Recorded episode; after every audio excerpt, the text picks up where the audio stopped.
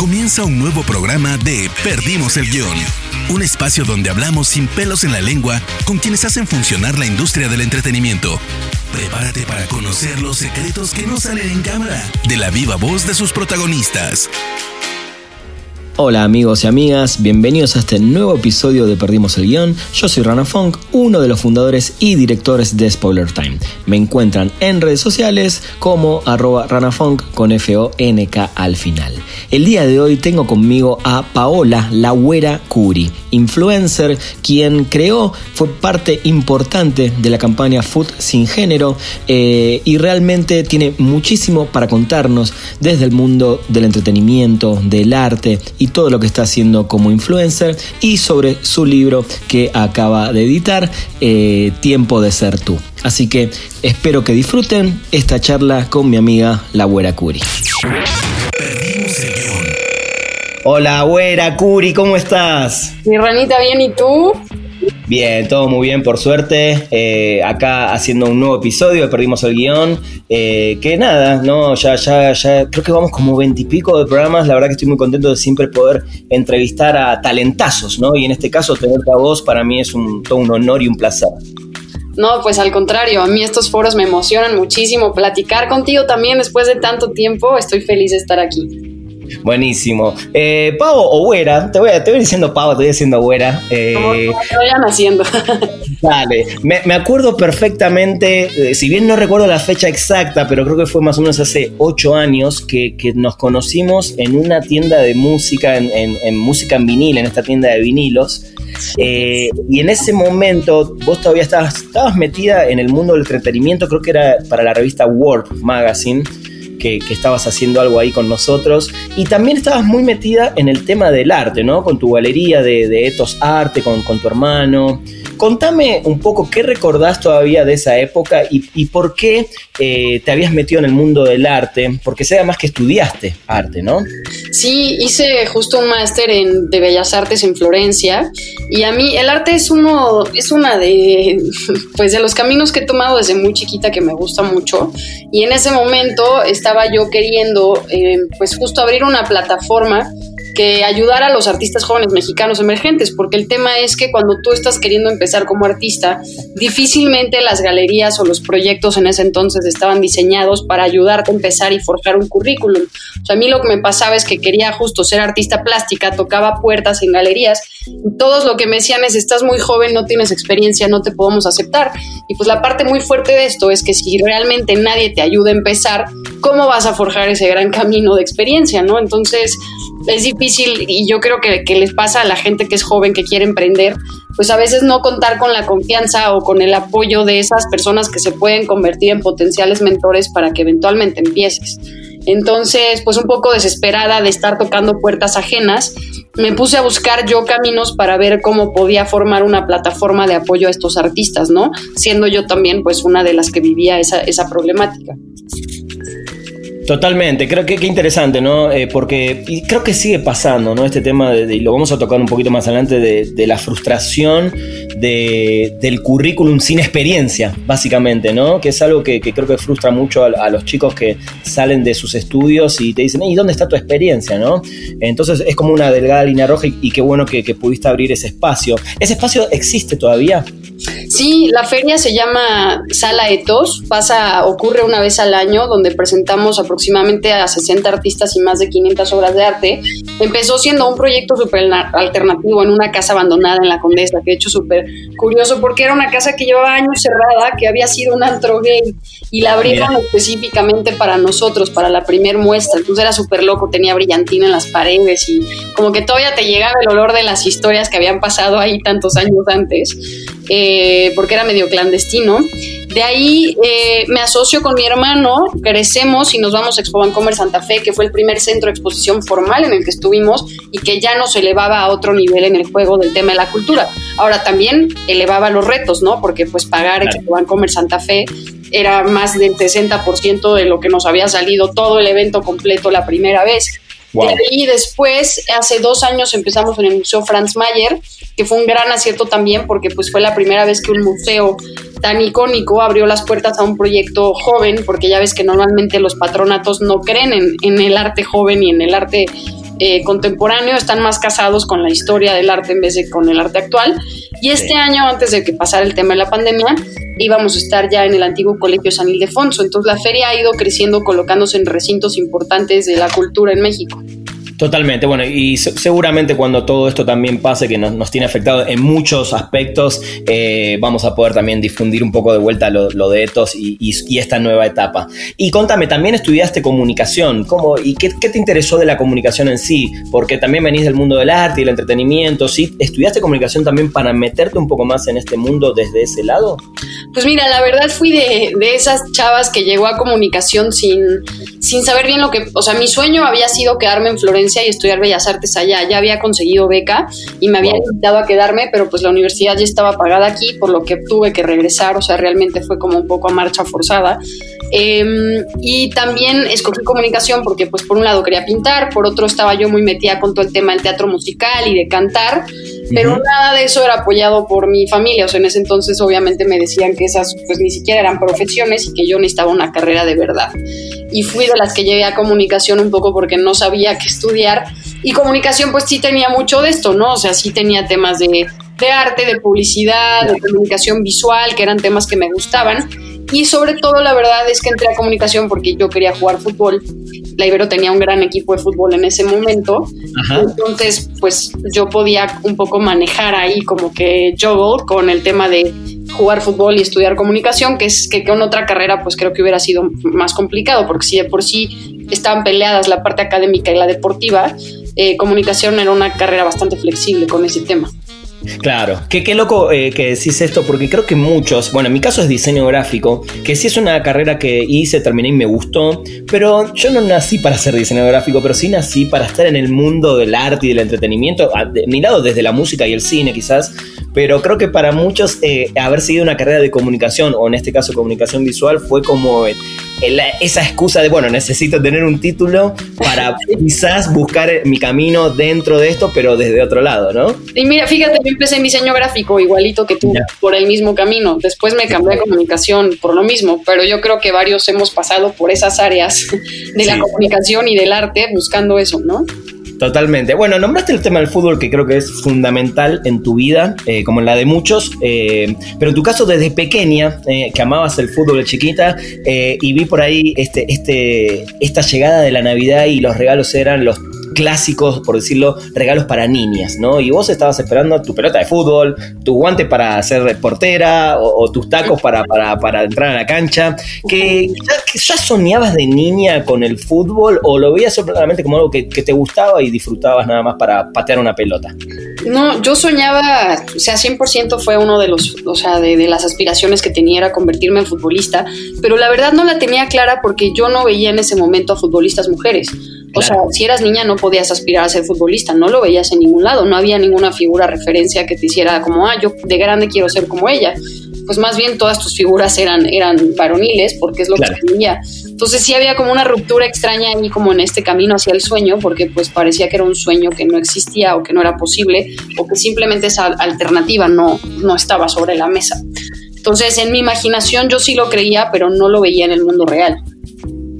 Tal cual, tal cual. Y, sobre todo lo que decís, no tenías una figura, porque creo que en, casi todos los otros deportes, hablando, no sé, de tenis, eh, quizás también deportes más individuales, ¿no? Porque de equipos, salvo, eh, y en mis recuerdos, salvo el hockey, que son equipos o, deportes donde sí se le da importancia hace varios años a las mujeres, en el caso de Argentina, las leonas, ¿no? del hockey sobre césped, no había tantos referentes o, no estaba, inclusive hasta no estaba bien visto. Ah, si te gusta el fútbol, seguro es eh, machona o, o es o es hombrecito, ¿no? E, esas cosas que de a poco creo que fuiste también trabajando y ahí es donde me quiero meter en esto de fútbol sin género.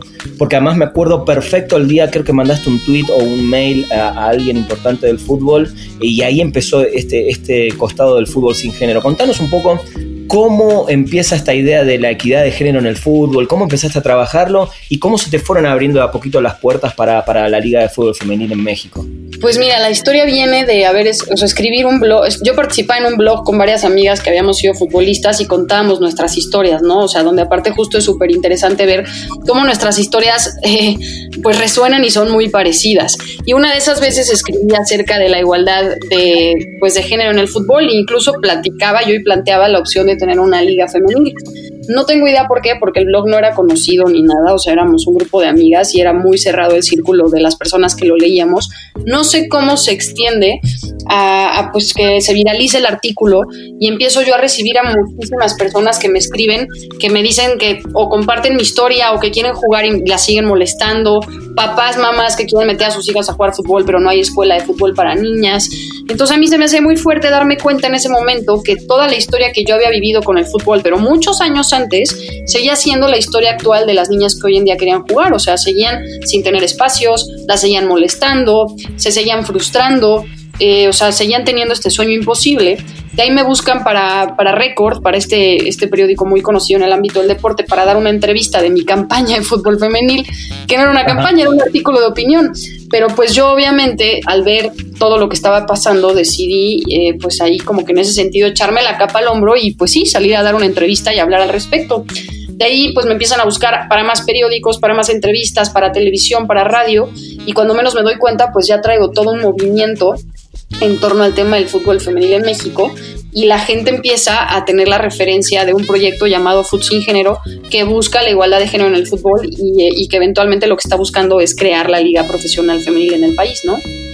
Totalmente, hiciste un trabajo impresionante, Pau. La verdad que me acuerdo de ese día que viniste a. Yo tenía en ese momento un programa en Ruido Blanco. Sí, claro. A hablar de eso y, todo lo que, lo que sucedió en los, los, meses siguientes, en los años siguientes, fue impresionante. Y, mi pregunta ahora es: en este mundo, sobre todo, eh, y en este país, eh, que sigue siendo tan machista y lo vivimos a diario, y en el fútbol, sobre todo, que, que a nivel internacional, lamentablemente es un deporte todavía eh, donde se le da más importancia, mucha más importancia al fútbol varonil. Eh, ¿Qué crees que cambió desde este primer proceso que hiciste de fútbol sin género al día de hoy? Si es que sí cambiaron cosas. ¿Y qué crees que va a cambiar o debería todavía cambiar de acá a unos, no sé, 10 años? Pues mira, ahorita creo que la parte más importante fue que ya exista la posibilidad de ser futbolistas, o sea, las niñas que quieren ser futbolistas ya lo pueden ser en su país. O sea, en ese entonces, y me acuerdo mucho que fue el caso de cuando yo conocí a Charlín Corral en 2015, Charlín estaba por irse a España porque quería jugar y pues aquí no podía jugar. Entonces, eh, y, incluso me acuerdo de anécdotas que contaba que me decía que cuando eh, llegaba acá se ponía a buscar lugares en donde ella pudiera entrenar. O sea, yo me imagino a un Messi o a un Cristiano llegando a Argentina o a Portugal teniendo que marcar a universidades a ver si les prestaban el campo de fútbol para poder entrenar, ¿no? O sea, era una locura. Y estamos hablando de esos tiempos también donde a pesar de que existía una selección mexicana, pues eh, las niñas que, o sea, las futbolistas de selección jugaban bajo condiciones terribles, ¿no? Uniformes prestados, no había salarios, tenían que buscar otros trabajos, eh, no tenían medio de transporte para llegar a los partidos, ellas tenían que ver cómo hacerle, o sea, no es como que este camión las agarraba y las llevaba todas, no había concentración de manera indicada ni adecuada. Entonces, eh, pues era muy fuerte presentarte con la realidad de las futbolistas en ese momento. Y, y, ahorita pues uno que ya existe una liga, por supuesto, ya te, abre, ya te abre el panorama de posibilidades, pero por supuesto que aunque la liga ya existe, pues tienen todavía muchas cosas en contra, desde el tema de la desigualdad salarial, de la poca atención mediática, de, de la falta de apoyo, de, tantas marcas que faltan por involucrarse con el tema. O sea, hay muchas jugadoras que no tienen una marca deportiva, por ejemplo, que las represente.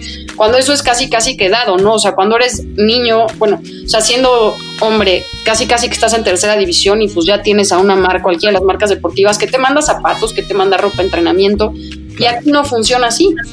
Entonces, pues esas cosas todavía siguen siendo pues una de las grandes carentes que hay y que sigue afectando directamente a, las jugadoras, que obviamente son las que se llevan los peores momentos de esto, ¿no? Totalmente, pero, pero sí ves que, que esto sí se tiene que dar, ¿no? En algún momento, ese cambio. Sí, totalmente. Y sí veo un despertar y sí veo más interés. Obviamente todo esto pues a raíz de que se está pues de que las personas que estamos ahí intentando justo, ¿no? Hacer el ruido, crear awareness, o sea, voltearnos con las marcas y decirles como, oigan, pues volteen a ver esta problemática y, ustedes tienen aparte un papel fundamental, no solo porque puedan meter dinero, sino porque realmente sí pueden hacer que cambie todo, todo el funcionamiento del sistema.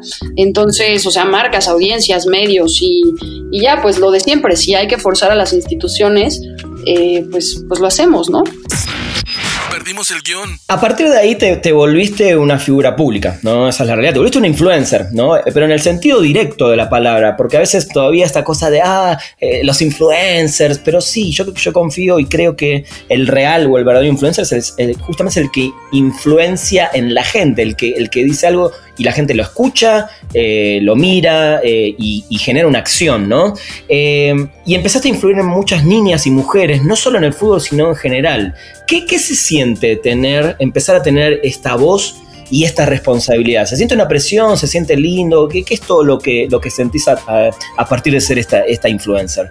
Es, es, una super pregunta y creo que vas pasando por muchas etapas, o sea, de estas que mencionas, ¿no? O sea, hay momentos donde te sientes completamente motivada, segura, fuerte y sientes que puedes ir a pelearte contra los grandes monstruos que no quieren que el sistema cambie. Y hay otros momentos donde si esos monstruos despiertan, pues te sientes mínima, te sientes impotente y te sientes incluso muy vulnerable. Em, ahí yo te diría un poco bajo mi experiencia, pues que fue no permitir que me ganara el miedo por encima de lo que era ya ese motor que yo traía de ver a las niñas jugar, de escuchar sus historias, sus agradecimientos, el que ellas sentían que, el, que yo, o sea, que habiendo una figura como la mía, les daba a ellas la certeza de que alguien estaba peleando por sus sueños. Entonces, aunque yo la estuviera pasando mal y muchas veces no haber sido vetada de la federación, eh, volverme esta persona no grata para ellos, incluso habiendo yo buscado trabajar de manera conjunta porque el objetivo era común, pues no ser aceptada, pues en algún momento tuve que hacer las paces con eso y entender que todo lo que yo iba a hacer en mi país para el tema de la igualdad de género lo iba a tener que hacer de manera independiente y que al final pues justo no se trataba de mí, no se trataba de la federación, se trataba de las jugadoras y de las niñas y mujeres para las cuales mi esfuerzo y mi trabajo pudiera seguir abriendo camino y esa era la parte más importante, ¿no? Totalmente. ¿Y cómo, cómo venciste ese miedo? Porque, digo, me imagino que también, eh, y en este ambiente, sobre todo futbolero, me imagino que recibiste amenazas o, cosas anónimas. De, ¿sí, ¿sí, pasaste por todo eso y cómo, cómo lo vences todo eso? Pues mira, es muy fuerte ver que incluso gente que yo conocía del medio, incluso gente con la que compartí la cancha, después se convirtieron en, en, estas personas que eran las máximas agresoras, ¿no? Y no solo eso, sino que realmente se dieron a la tarea de pues de quererme tumbar, de quererme silenciar, de quererme desacreditar, sigue pasando hasta la fecha. Eh, y, es, y es ridículo porque eso es una mera lucha de egos. O sea, se ha convertido en esto como de a ver quién, a quién se reconoce más o mejor. Cuando al final yo nunca le pedí a la gente que me reconociera mi esfuerzo. La gente lo hizo de manera natural porque es, pues la gente fue siguiendo la historia de Sin Género. La gente veía quién salía a hablar, quién salía a pelear, quién salía a hacer campañas, a hacer eventos, a promover entonces, pues cuando pasa lo de la liga, la gente de manera, pues ahora sí que, o sea, seguido con eso, pues agradecen a Futsi Ingeniero y me agradecen a mí como cabeza del proyecto que eso haya sucedido, pero yo no fui a, pedirle a la gente que lo hiciera. Entonces, esa es una de las partes que, creo que más les puede a las personas de la, de la liga, es que, que, se me haya reconocido más a mí de lo que se les reconoció a ellos y se volvió esa lucha estúpida que literalmente tiene que ver con ego y no con triunfos y logros para la gente, que al final eso es en lo que nos deberíamos de concentrar, ¿sabes? Totalmente. Y ojalá más de un político, sobre todo en Latinoamérica, escuche esta charla y, reflexione un poco, porque obviamente esto se lleva automáticamente al campo político. Todo siempre a la larga tiene que ver con esta política, ¿no? Totalmente. Y de hecho, pues la verdad es que el deporte, o sea, todos sabemos que, al, o sea, que si te metes esas instituciones deportivas, pues lo que encuentras es política pura también. Exacto, exacto. Eh, Güera, ¿cómo, ¿cómo rediseñaste de alguna manera también, y esto creo que es importante, el manejo de tus redes? Porque ahí es donde más te expones, ¿no? Hoy las redes, bueno, no, hoy ya hace años las redes sociales te muestran absolutamente todo lo que haces. Eh, los actores cada vez tienen más relevancia, eh, todo el mundo público, todos publican, todos comentan. ¿Cómo, ¿Cómo rearmaste tu estrategia de alguna manera en redes sociales para creo que también cuando uno dice algo y, al ser una figura pública le llega mucha más gente, entonces te cuidaste más, te, fijas un poco más eh, en, qué poner, qué no poner, te, te, contenés a veces de tuitear algo. Sí, eh, pues es que creo que justo cuando te conviertes en una voz que mucha gente escucha, tienes mucha responsabilidad para intentar hablar de la mejor manera. Para mí lo más importante es ser coherente con quien, quien, o sea, con el mensaje que llevo y con quien yo soy. Uno parte de que a mí nadie me contó la historia de ser discriminada en la cancha. A mí me discriminaban de chiquita y tengo muchas historias que viví sobre eso, que me hicieron saber lo que era ser niña queriendo jugar al fútbol cuando el fútbol me decían que era de niños.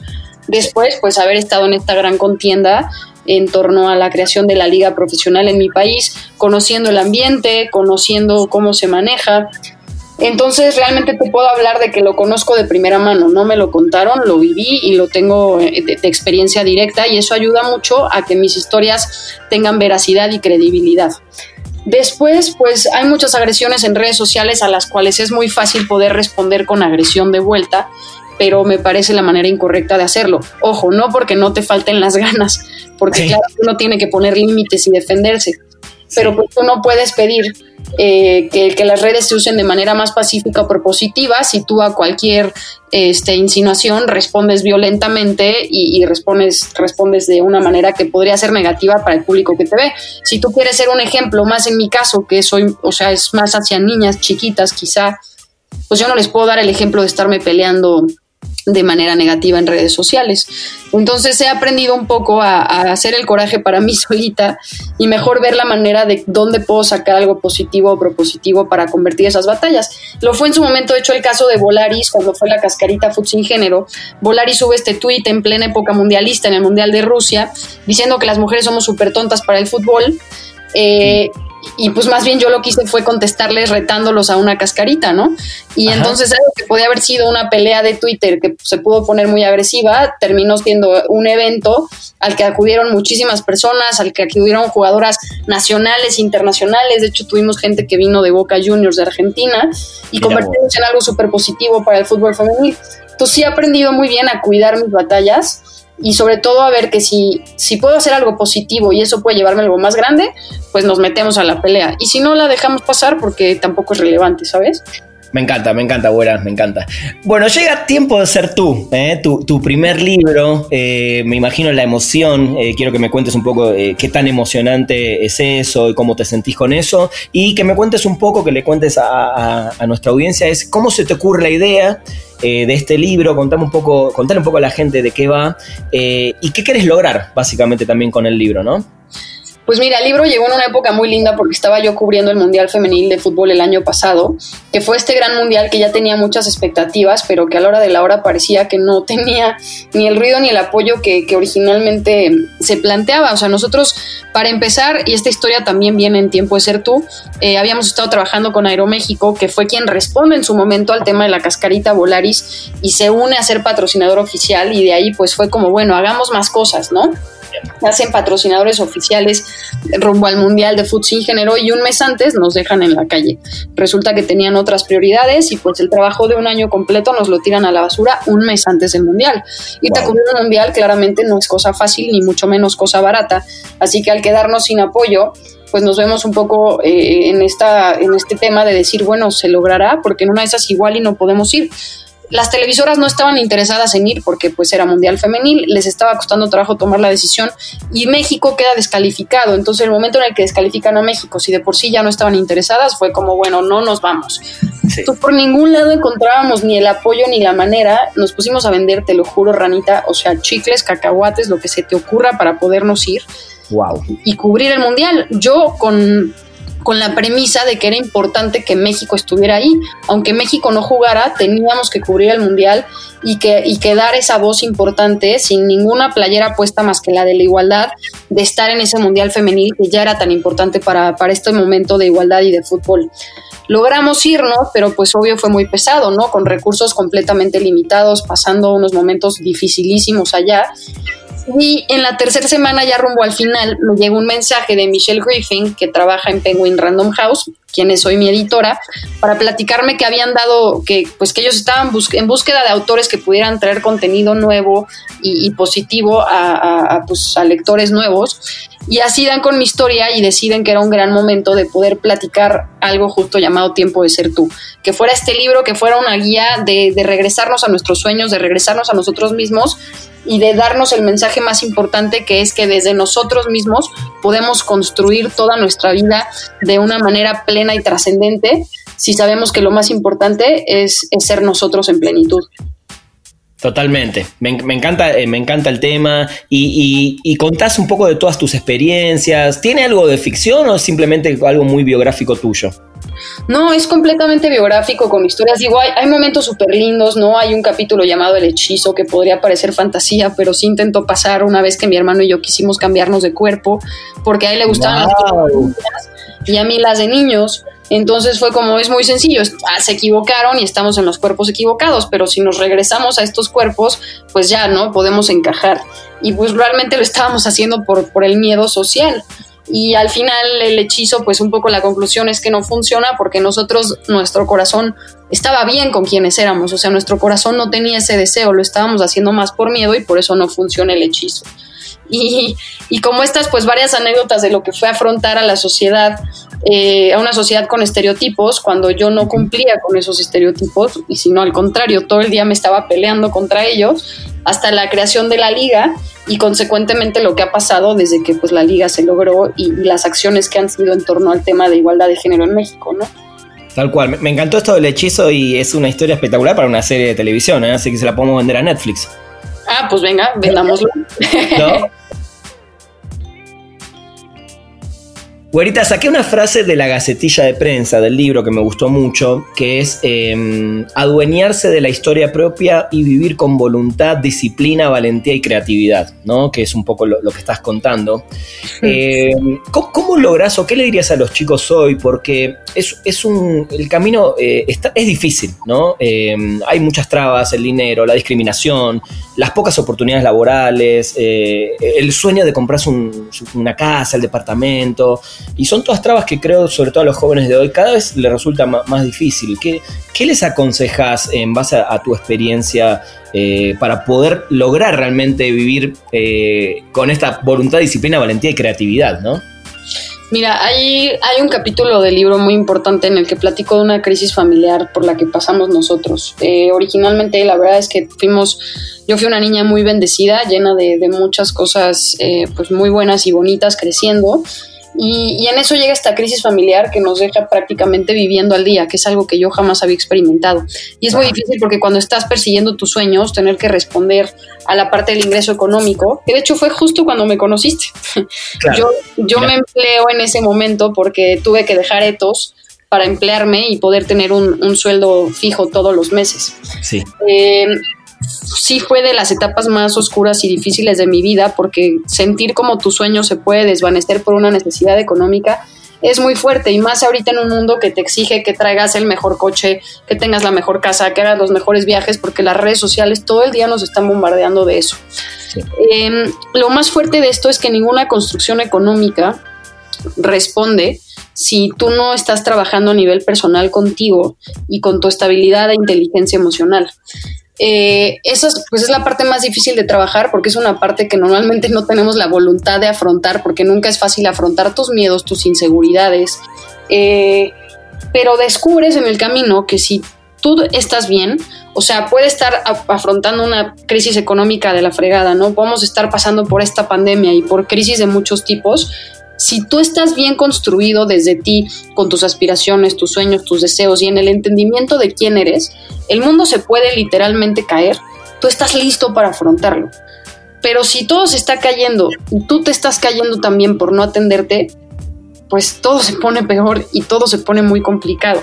Entonces, creo que toma un gran acto de valentía podernos poner a nosotros mismos enfrente de nosotros mismos, a deconstruirnos para construirnos y salir fortalecidos con grandes aprendizajes.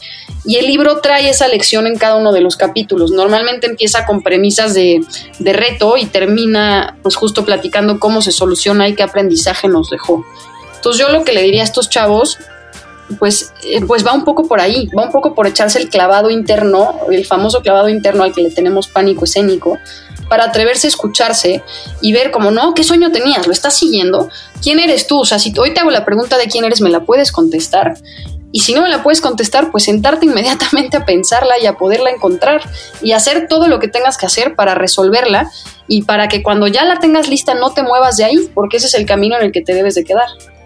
Totalmente, bueno, yo soy muy fan y tengo algo tatuado. Es una imagen en realidad mi cuerpo que de algo, de una, de una, de un disco, ¿no? con esta frase de es preferible arrepentirse de lo que hiciste, de, lo, de arrepentirse de lo que no hiciste, básicamente, ¿no? Y, creo que eso es fundamental, ¿no? Animarse, ¿no? A hacer las cosas.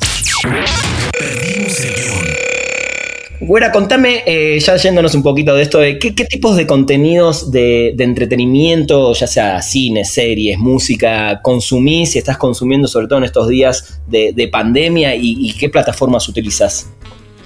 Eh, mira, ahorita me estoy volviendo a echar un maratón de Harry Potter porque cada vez que necesito magia en mi vida entro al mundo de Harry Potter y del Señor de los Anillos. Me encanta. Cada, no sé, yo creo que cada par de años más o menos me doy el tiempito de echarme esas pelis porque pues me gusta volver a tener ese sentimiento de que la magia existe y de que puede o sea, pasar y de que podemos hacerla, ¿no? Eh, estoy también tomando las masterclass, que no sé si has visto, son estos cursos en línea con leyendas de muchos ámbitos. Ajá. Ahorita justo estoy escuchando a Neil Gaiman, el autor de American Gods. Claro.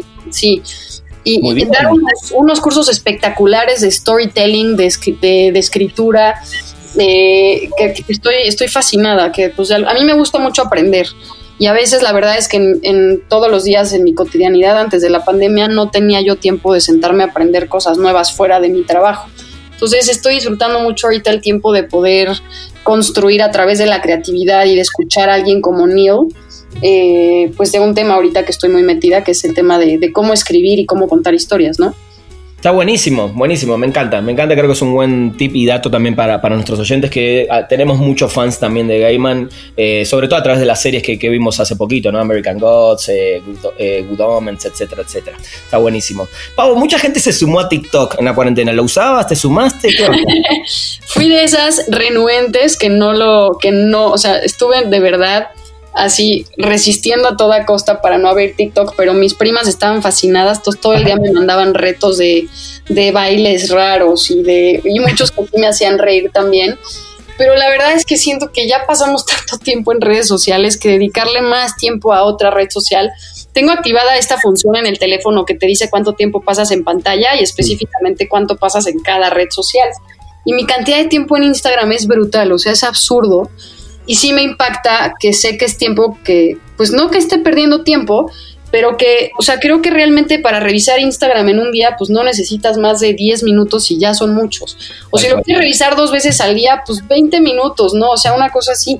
Pero ya pasar más de 40 minutos, una hora, y mi tiempo en pantalla estaba siendo de 6 horas promedio, me traumó, la verdad porque es tiempo que no estoy haciendo, o sea, que no estoy creando, que no estoy haciendo y, que no estoy proveyendo de otra manera, ¿no? Que para mí es más nutritiva que pasarlo en redes sociales. Entonces... O pues, inclusive veces descansando, ¿no? Creo que, que, hay momentos donde también uno dice, bueno, me tiro un rato de descanso porque también la cabeza eh, y el cuerpo necesitan parar. Claro, claro, pero no lo, o sea, es impresionante cómo entras a Instagram y dices, ay, lo checo tantito y cuando te diste cuenta ya pasó media hora, ¿no?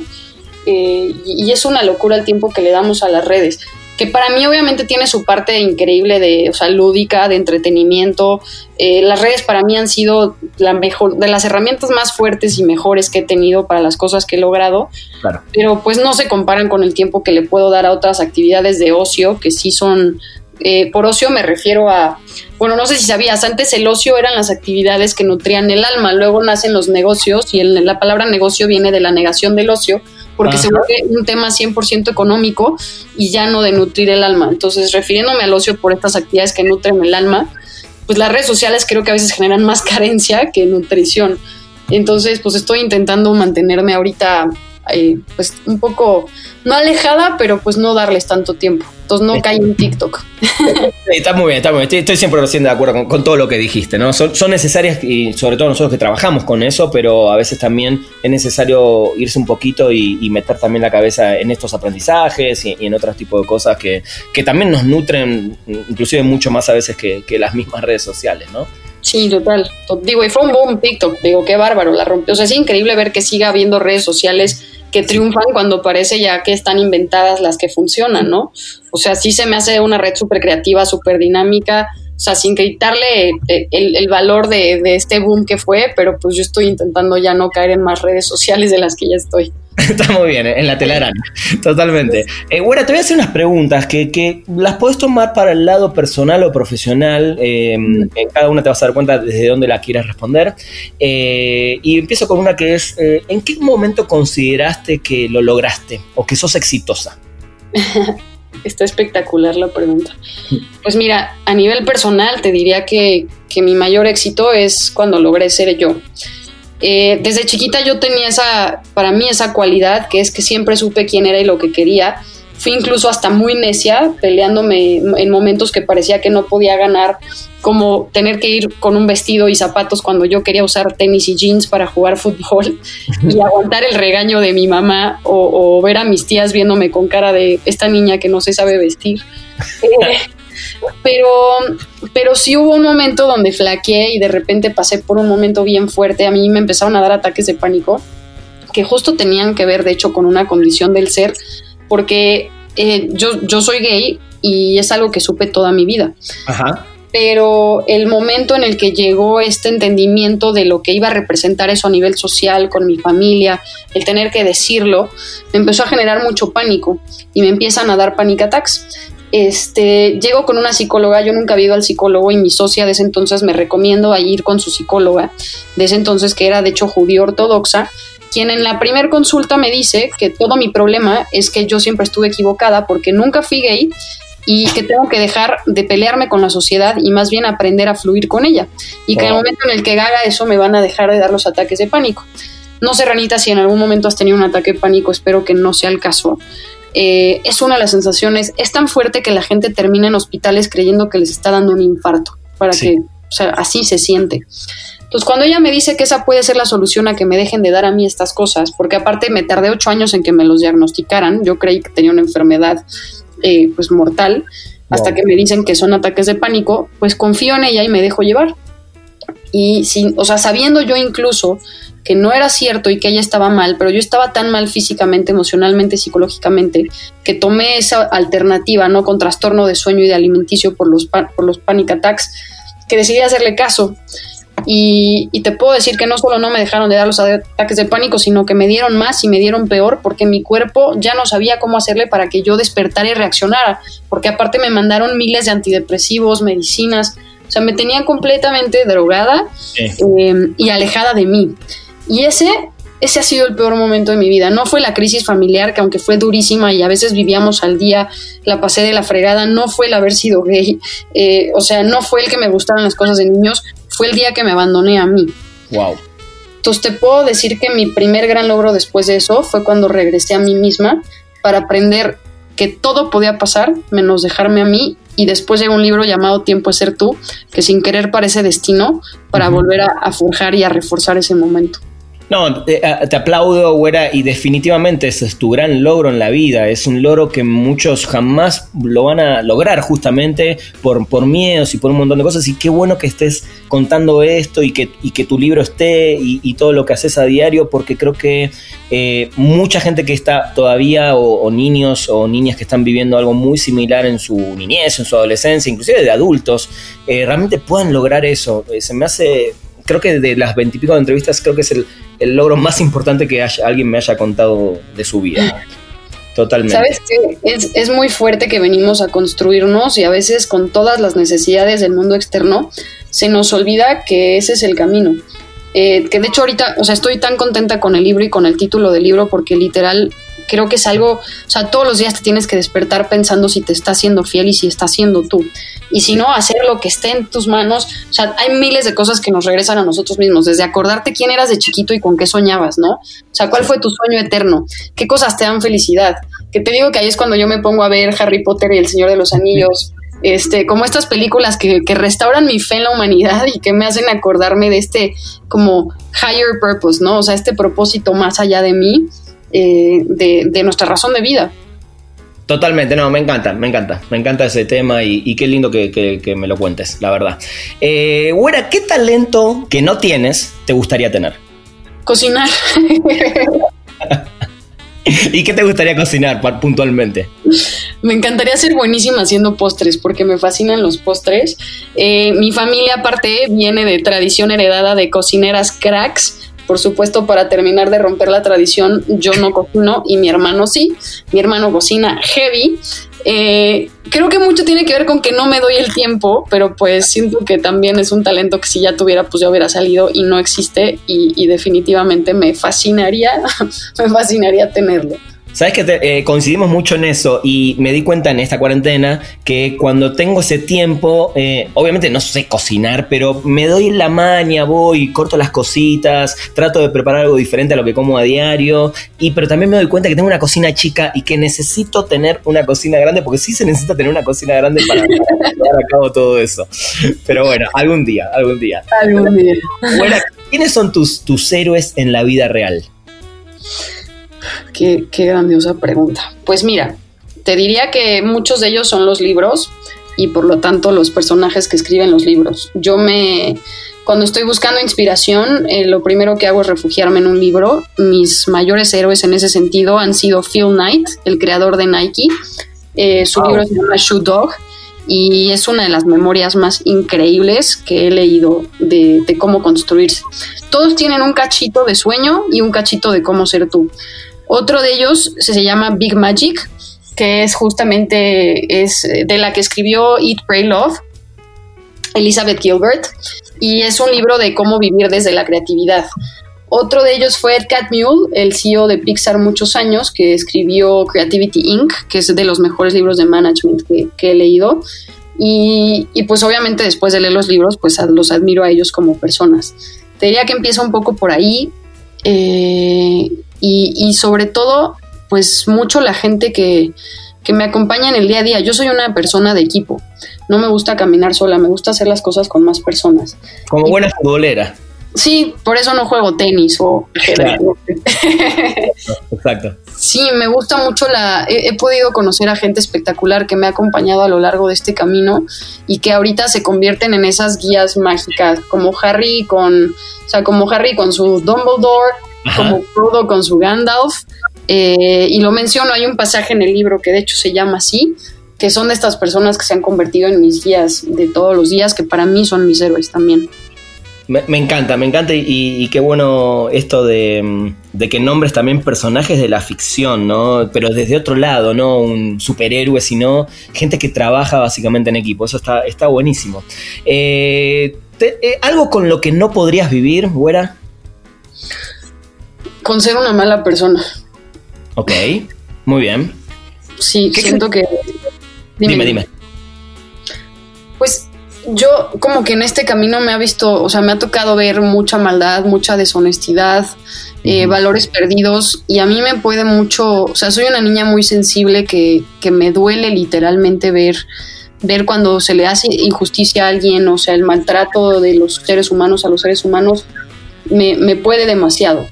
Y dentro de todo lo que hago, eh, aunque involucre, eh, no sé, esfuerzos, cosas extraordinarias, la línea que yo siempre llevo y de la que nunca me muevo es el ser una persona de bien y para bien. Entonces eso me hace poder dormir en paz todas las noches. Me pueden estar, me puedo estar peleando contra la Federación Mexicana de Fútbol, o sea, contra cosas enormes y de repente que parecen horribles, pero el yo ser buena persona me da toda la tranquilidad del mundo eh, para todos mis días, literal. Totalmente. Eh, ¿qué te criticarías de vos misma? Ay, que a veces me cuesta mucho trabajo estar tranquila y disfrutar. Como que estoy todo el tiempo viendo qué sigue, qué más hacemos, cómo hacemos más grande. Y, a veces me, cuesta disfrutar el presente, lo que tengo y hasta dónde he caminado ahorita, porque sí soy de esas personas que todo el tiempo está viendo como, ¿qué más? ¿Qué más? ¿Qué más? ¿Sabes? Eh, y, y, eso me provoca mucha ansiedad y a veces también en ese momento me descuido porque estoy como cumpliendo muchísimo con demandas en mi trabajo y me olvido de atenderme de... En algún momento me enfermé de hipoglucemia por dejar de comer bien mis comidas al día o comerlas a deshoras o no dormir bien o no descansar. Esos famosos burnouts. Yo soy experta en llegar a ellos y a la mala he aprendido y, lo sigo haciendo porque, porque me cuesta tener paz. Entonces, eso es, eso es algo que todavía sigo intentando aprender. te, entiendo a la perfección, te comprendo, comparto el sentimiento y creo que es, una de las cosas que, más nos cuesta a esta generación, ¿no? El, y es lo que hablaba antes, el frenar, el descansar un poquito para, para retomar y seguir con todo, ¿no? Pero sí, sí es necesario, ¿no? La, ansiedad creo que nos mata a veces bastante. Totalmente. Y también sí creo que es un síntoma del mundo contemporáneo, ¿eh? O sea, traemos tantas necesidades, lo que tú decías hace rato, ¿no? O sea, de que tenemos, de que queremos tener lo mejor, tener, este, pues, ¿no? O sea, tener poder adquisitivo para estar tranquilos y yo específicamente para hacer mis sueños, o sea, para recuperar espacios públicos, para todo lo que hago tengo que estar viendo cómo conseguir el dinero y a veces digo, bueno, si lo tuviera podría dedicarme allá solo a hacer las cosas. Entonces todo esto pues nos genera ansiedad y nos hace no parar.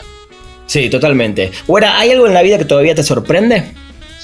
Sí, muchas cosas. Eh, o sea, para bien o para mal, o para hacia donde sea. Para bien y para mal.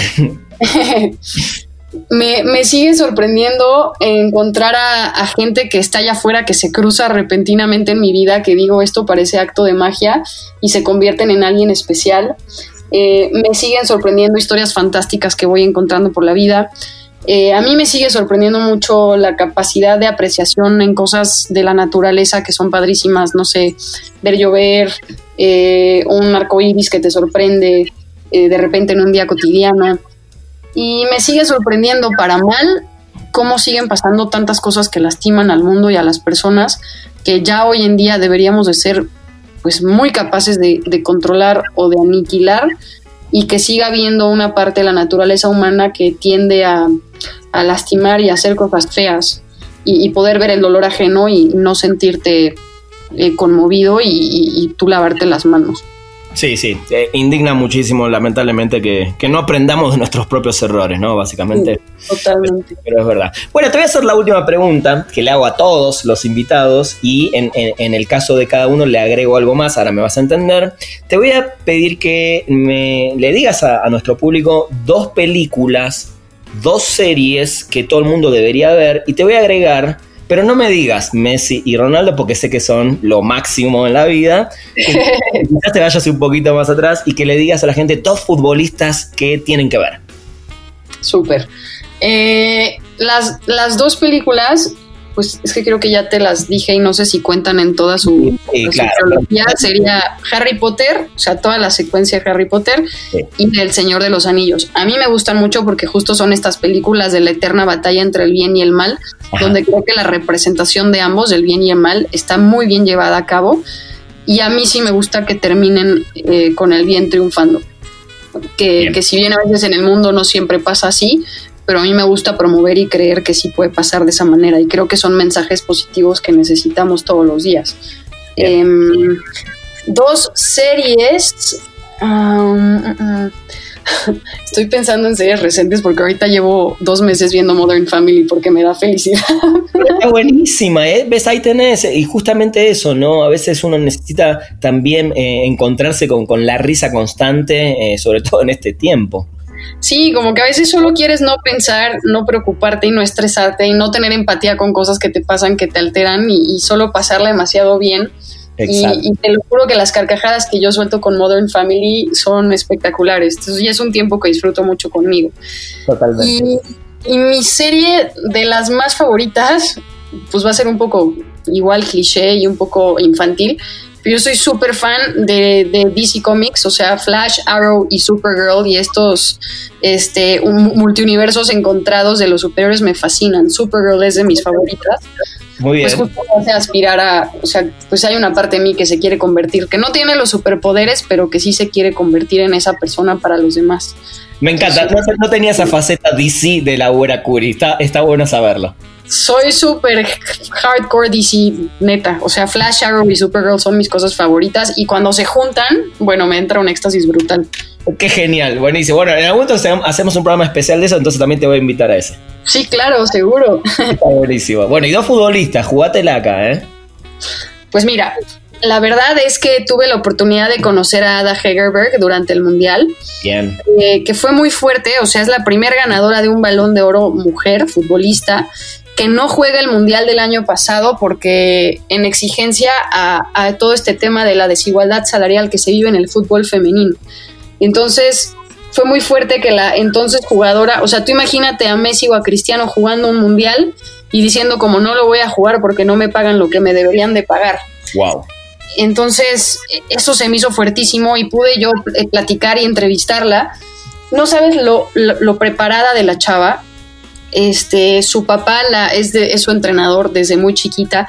Platicaba ella que los veranos eh, los pasaban, ella en vez de estar de vacaciones, se ponía a perfeccionar sus técnicas para, para ser una gran futbolista. Entonces colgaban de un balcón de su casa una pelota amarrada a una cuerda y se ponía ella horas a brincar para cabecearla y el papá a grabarla para perfeccionar su, su técnica de golpeo de balón en los tiros de esquina. Eh, nunca me había tocado escuchar una historia tan bonita de fútbol femenil, o sea, de tener a una futbolista contando una historia de cómo se hizo la mejor futbolista del mundo. Una chava muy humilde, muy sencilla, súper centrada, con muchísimos valores familiares. Entonces, ver a la mejor, o sea, la actual ganadora del balón del mundo contándote que su mejor verano era pasarlo con su familia perfeccionando su técnica de fútbol, se me hizo maravilloso.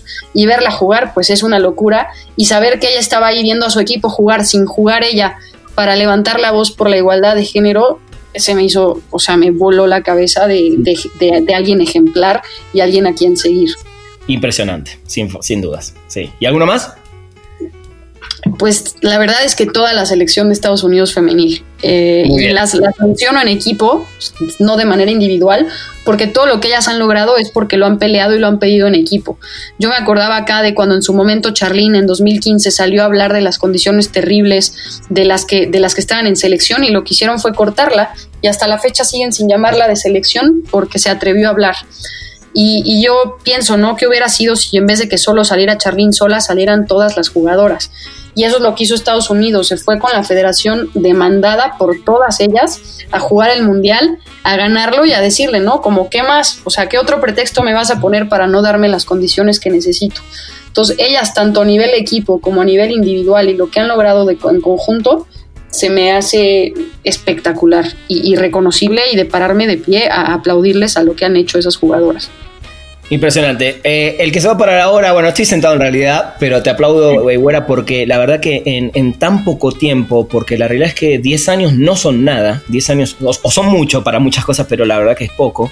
Eh, eh, todo lo que hiciste, lo que lograste, y, vuelvo a la palabra que te dije antes, lo que influiste y estás influyendo en, un montón, sobre todo de, chicas jóvenes, es espectacular y, ojalá el mundo pudiera tener más, más personas como vos a diario, ¿no? Gracias, Ranita. Pues mira, la verdad es que he encontrado que mi mayor satisfacción está en, trabajar para estas niñas, justo como lo dices, en trabajar para los demás y también eternamente agradecida con todos los espacios, los amigos, los medios, las voces que me ayudaron a amplificar lo que en algún momento yo perseguía, que de no ser por esa cadena que se armó de, pues, de acción, yo sola definitivamente creo que no hubiera llegado a ningún lado. Entonces, gracias por este reconocimiento, pero sobre todo gracias por estar en este camino conmigo. Totalmente, buena, y sabes que de este lado siempre, siempre voy a estar y bueno, con Spoiler Time obviamente apoyándote en lo que necesites. Eh, voy a leer pronto tu libro y, ya te mandaré algún mensaje en privado para, para contarte. Y nada, en serio, gracias por, por seguir inspirando a la gente. No, me va a encantar comentarlo. Me encanta, aparte que hayas hecho un tema de entretenimiento, películas, series. Creo que es súper atractivo y poder estar en un espacio así, pues es espectacular. Así que gracias a ti por la invitación, mi ramita. Y como siempre, mucho éxito con estos proyectos tan creativos y tan increíbles que nos estás brindando ahorita. Gracias, güerita. Bueno, gente, esto fue un nuevo episodio de Perdimos el Guión. Nos escuchamos la próxima semana. Llegamos al final de Perdimos el Guión. Gracias por acompañarnos y no te pierdas un nuevo programa cada martes, donde hablaremos sin pelos en la lengua con quienes hacen funcionar la industria del entretenimiento. Perdimos el Guión.